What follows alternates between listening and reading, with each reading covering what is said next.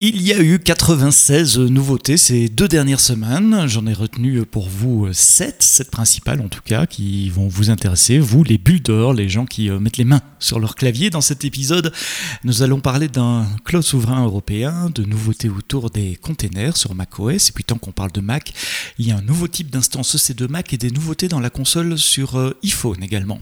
On parlera aussi d'une réduction de prix sur Athena, de nouvelles possibilités offertes par VPC EC2 et puis je terminerai par une recommandation recommandation d'articles de blog, comme j'aime bien le faire.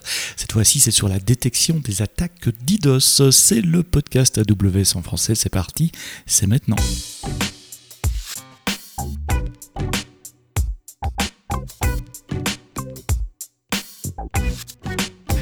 Bonjour et bienvenue dans un nouvel épisode du podcast euh, AWS en français. C'est vendredi matin, comme euh, toutes les semaines, un nouvel épisode du, podcast. Certains même euh, d'entre vous l'écoutent au Québec ou aux États-Unis. Je sais que vous l'écoutez tard le soir, le, jeudi soir, en, avant-première en quelque sorte, avant les autres. Il reste plus que trois semaines avant la conférence AWS Reinvent. Vous le savez, c'est la conférence client d'AWS où en général nous annonçons les nouveautés, on donne le ton de l'année euh, à venir, 2024, on annonce les grandes nouveautés, les nouveaux services, les nouvelles fonctionnalités majeures dans les services. Et euh, ben moi, je passe mes journées à écrire des articles de blog euh, avec Jeff Barr et puis toute l'équipe qui est autour de lui. On vous proposera presque 90 articles de, de blog cette année. donc voilà, je passe mes journées à écrire des articles sur les, les, les, les, nouvelles fonctionnalités à venir à Reinvent. Mais les équipes services ne s'arrêtent pas en attendant Reinvent. Ils continue d'innover pour vous. Et donc, euh, comme euh, une fois sur deux, euh, le vendredi matin, voici une revue de quelques-unes des annonces que j'ai pêchées ces deux dernières semaines. Et je commence par une réduction de prix, parce que ça fait toujours du bien, une réduction de prix.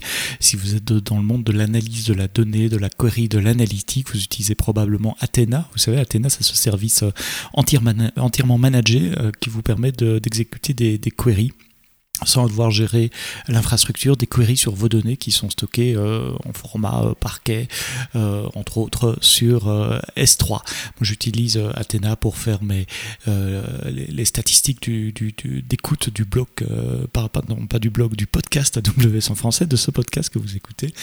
chaque fois que vous téléchargez un épisode, il y a des logs sur S3 et tous les mois, je tourne mes queries de reporting sur Athena. Athena est un service managé, donc vous n'avez pas d'infrastructure à vos queries s'exécutent sur un pool de capacités partagées entre tous les clients dans, dans, une région. Et parfois, bah, pour certaines entreprises ou pour certains types de, de, queries, euh, vous ne pouvez pas accepter la, latence euh, qu'il y a parfois en fonction de la, complexité de, de, vos queries. Et vous avez besoin de latence prédictible et d'avoir un pool de capacités réservé pour vous. Donc euh, il y a à peu près un an, on a lancé les, la, le, provision capacity, comme il y a sur beaucoup d'autres services. Hein. ça existe sur Lambda, ça existe sur DynamoDB, sur Redshift aussi. Donc le provision capacity pour Athena, vous avez un pool dédié. La facturation minimum euh, de cette euh, capacité que vous pouvez réserver, c'était 8 heures. Et depuis le 31 octobre, ce n'est plus que 1 heure. Donc c'est une diminution de prix parce que maintenant vous pouvez réserver de la capacité, vous pouvez exécuter vos queries et puis relâcher la, capacité une heure, deux heures, trois heures après euh, sans nécessairement devoir attendre euh, la fin du terme des 8 heures avant de, réaliser la, capacité. Donc important pour vous si vous faites de l'analytique, si vous utilisez Athena, une baisse de prix, il n'y a plus qu'une heure minimum pour la durée de réservation de capacité. Mais la grande nouvelle de ces deux dernières semaines, c'est l'annonce qu'AWS travaille sur un cloud souverain européen. Alors c'est quoi un cloud souverain européen? C'est une région AWS qui va être évidemment sur le sol euh, européen. Et vous allez me dire, mais il y en a déjà euh, des régions. Il y en a une à Paris, à Francfort, euh, à Madrid, à Milan, à Stockholm, etc. etc. Qu'est-ce qu'elle aura de différente? Ben, Cette région-là, elle sera complètement déconnectée du reste de l'infrastructure AWS. Donc la partie, les deux parties les plus visibles de cette déconnexion pour vous, ça sera le système de gestion des identités, IAM, vous savez, là où vous définissez vos utilisateurs et vos rôles, et ça ne sera pas le IAM que, que, vous créez là. Donc vous ne pourrez pas accéder à cette nouvelle région à partir de votre compte AWS existant. Vous devrez créer un nouveau compte, vous devrez euh, manager les users, les groupes, les rôles séparément du reste de l'infrastructure d'AWS. Le système de facturation, donc toute la collecte des métriques et puis le, pipeline qui calcule votre facture en fin de mois, euh, sera exécuté également sur cette région là Donc les données, les métadonnées ne quitteront pas non plus euh, cette région-là, elle sera de plus entièrement opérée par euh, des résidents européens. Alors cette région n'existe pas encore, c'est une pré-annonce pour quelque chose qui va venir sans date. Euh, on ne peut pas vous dire si ça sera l'année prochaine, l'année d'après, mais voilà sur quoi on travaille parce que, euh, vous le savez, depuis quand nous avons publié le Digital Sovereignty Pledge, euh, on a fait un, engagement vis-à-vis de tous les clients AWS de vous offrir les meilleurs outils possibles dans le cloud pour que vous puissiez gérer la souveraineté de vos données, c'est-à-dire choisir l'endroit et les personnes par qui vos données seront traitées et où elles vont rester, y compris les métadonnées. Depuis d'ailleurs, depuis la publication de cet article, on a fait de, certaines avancées. On a euh, certifié le système Nitro par euh, un auditeur indépendant et tiers. Le système Nitro, c'est le système de virtualisation d'AWS. Euh, et cette certification indépendante confirme ce qu'on disait depuis longtemps, que les employés AWS n'ont pas accès, il n'y a pas moyen, par le design du système Nitro, il n'y a pas moyen d'accéder aux données des virtual machines qui tournent et qui sont supervisés par Nitro. Un autre exemple d'engagement dans le domaine de la souveraineté, c'est l'annonce que nous avons fait l'année passée, je pense, qui vous permet de sortir vos clés managées en dehors du cloud AWS. C'est-à-dire si vous utilisez le service manager de clés AWS Key Management Service, maintenant vous pouvez dire dans Key Management Service que vos clés sont en fait stockées dans un HSM en dehors du cloud sous euh, votre responsabilité. Enfin, plus récemment, en août cette année, on a annoncé les Dedicated Local Zones. Vous savez, les Local Zones, ce sont des, des, mini-infrastructures AWS. C'est pas vraiment des régions, c'est un sous-ensemble euh, des, services qui euh, peuvent être déployés assez rapidement et qui sont surtout près des grands bassins population. Donc vous pouvez déployer vos applications sur des local zones. Depuis août cette année, il est possible d'avoir des dedicated local zones, c'est-à-dire des, des, des zones locales dédiées pour votre usage exclusif. Donc qui ne seront pas partagés avec d'autres clients euh, AWS. Voilà trois exemples de technologies mises en place euh, par AWS pour assurer la souveraineté de vos données dans le cloud AWS et donc l'annonce de cette région à venir euh, qui s'appelle AWS European Sovereign Cloud qui est très similaire de ce qui existe déjà avec le gouvernement américain. Hein. Vous savez, il y a deux régions qui s'appellent US Gov Cloud qui sont réservées aux administrations américaines et qui sont des, des partitions séparées donc qui sont des régions complètement séparées du reste de l'infrastructure euh, euh, d'AWS. Et c'est un peu ce qui se passe avec la Chine aussi, puisque les deux régions chinoises sont des partitions euh, séparées, complètement séparées du reste de, l'infrastructure. Donc ça va venir en Europe aussi, ça sera en Allemagne, ça on, l'a annoncé, et on ne s'interdit pas à en ouvrir d'autres plus tard dans le futur une bizarrerie euh, qui a été annoncée cette, semaine. Enfin, moi, je trouve ça une bizarrerie. Et on était d'autres, on a discuté, euh, il y a eu quelques trades en public sur des réseaux sociaux.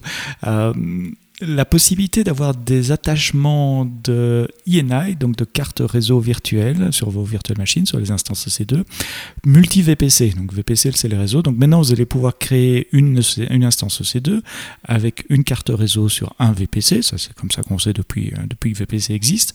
Mais maintenant, vous allez pouvoir attacher une deuxième carte réseau qui, elle, est attachée à un autre VPC, de manière à ce qu'une instance EC2 puisse avoir deux pattes, une patte sur chaque VPC. Et donc faire des tas de choses intéressantes comme... Euh, segmenter des VPC, comme router du trafic entre VPC, euh, analyser peut-être du trafic. Ça peut être aussi utile pour des bases de données, par exemple, qui doivent accéder à deux, à deux réseaux. Euh, jusqu'à présent, pour connecter deux VPC, bah, il fallait passer par des transit gateways, c'est des, setups un peu plus compliqués, euh, mais plus résilients aussi, parce qu'une instance EC2, c'est pas nécessairement résilient.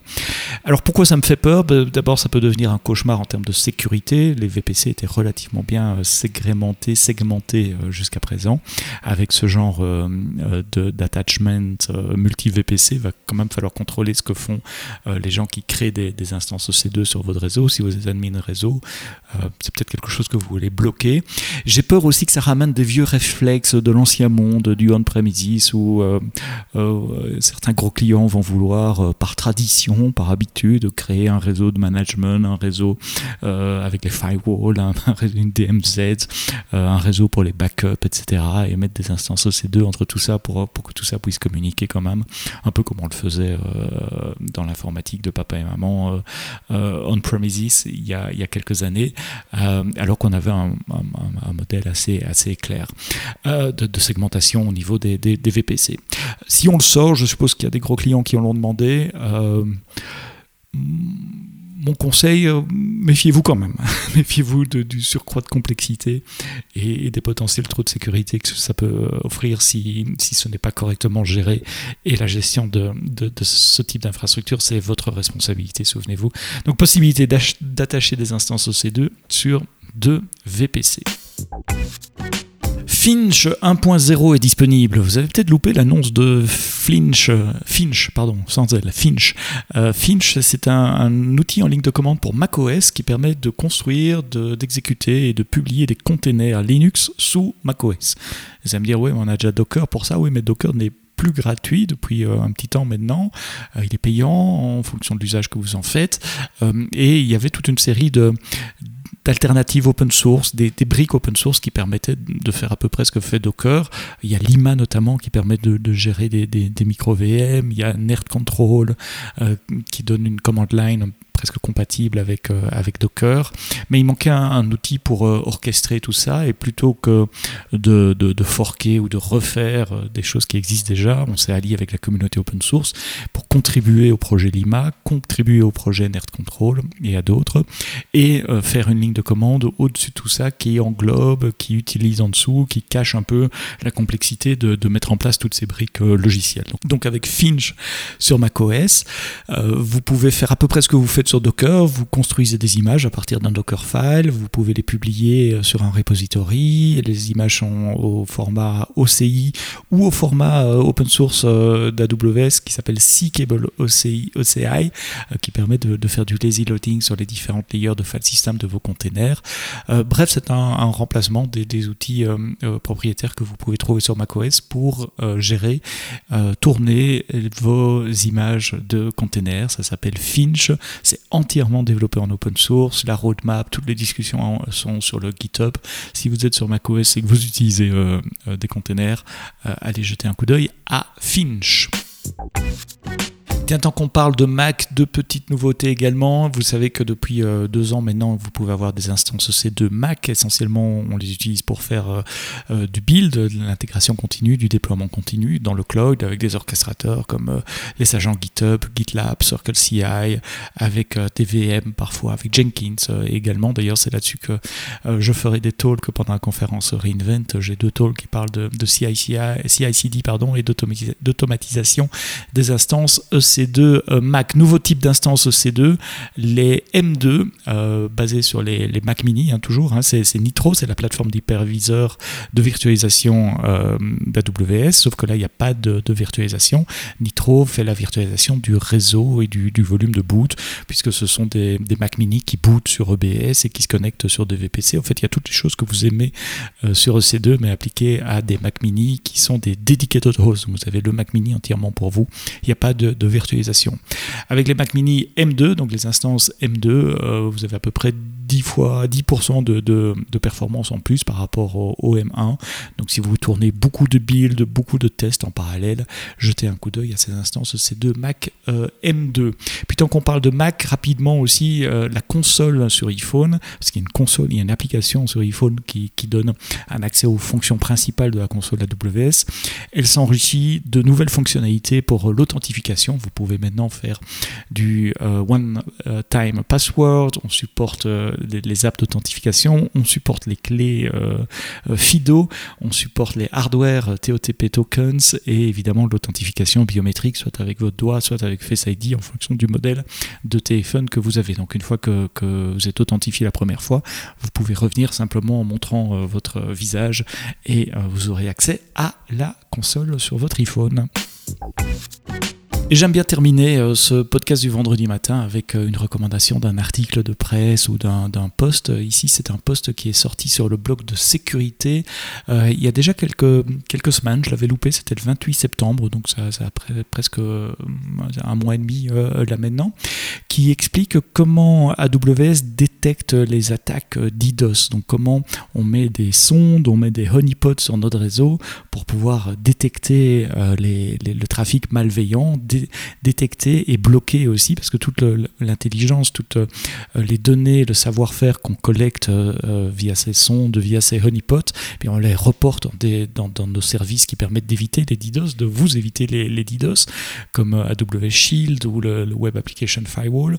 Et c'est un article écrit par l'équipe en charge de cela. Ils expliquent notamment comment ils ont développé des, des honeypots extrêmement complexes qui mimiquent des applications réelles, extrêmement distribuées, comme si c'était un ensemble de microservices, mais simplement pour attirer le trafic malveillant, l'analyser pour pouvoir ensuite le, détecter et, et, le bloquer.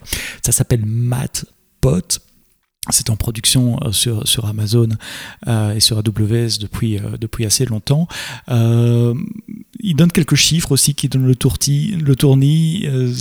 ce système analyse à peu près 100 millions de risques potentiels, donc de trafic potentiellement malveillant par jour, 100 millions par jour, et 500 000 de ces tentatives d'intrusion sont probablement dues à vraiment de l'activité malveillante. Donc ça fait une quantité de de, données incroyables que nous collectons euh, tous les jours pour appliquer la sécurité pour, vos applications aussi. Et puis le blog s'étend sur euh, trois exemples de, tentatives euh, d'attaques qui ont été déjouées, détectées et déjouées grâce à ce système. Donc si vous êtes dans le monde de la sécurité ou simplement si vous êtes curieux pour savoir comment une, infrastructure super large comme, celle de la AWS essaye de se protéger, de vous protéger également contre le trafic malveillant, allez lire ce bloc-là. Et comme d'habitude, toutes euh, les choses dont j'ai parlé dans cet épisode du podcast, tous les articles, les, les, blogs, etc., les liens se trouvent dans les notes du podcast. Vous n'avez qu'à scroller sur votre application préférée et vous trouverez tout cela. Voilà, c'est la fin de ce podcast euh, pour euh, cette semaine. Euh, j'espère vous avoir appris deux, trois choses, vous avoir envie de découvrir d'autres choses sur AWS. La semaine prochaine, on parlera de la publicité à la télé avec Altis. Altis, c'est le groupe qui tourne RMC, BFM par exemple. Et on parlera de l'infrastructure qu'ils ont mis en place pour vous distribuer de la pub ciblée sur les plateformes over the top, donc sur vos tablettes, sur vos téléphones ou quand vous regardez sur votre ordinateur ça, ça sera pour la semaine prochaine. Mais d'ici là, quoi que vous codiez sur AWS, codez-le bien.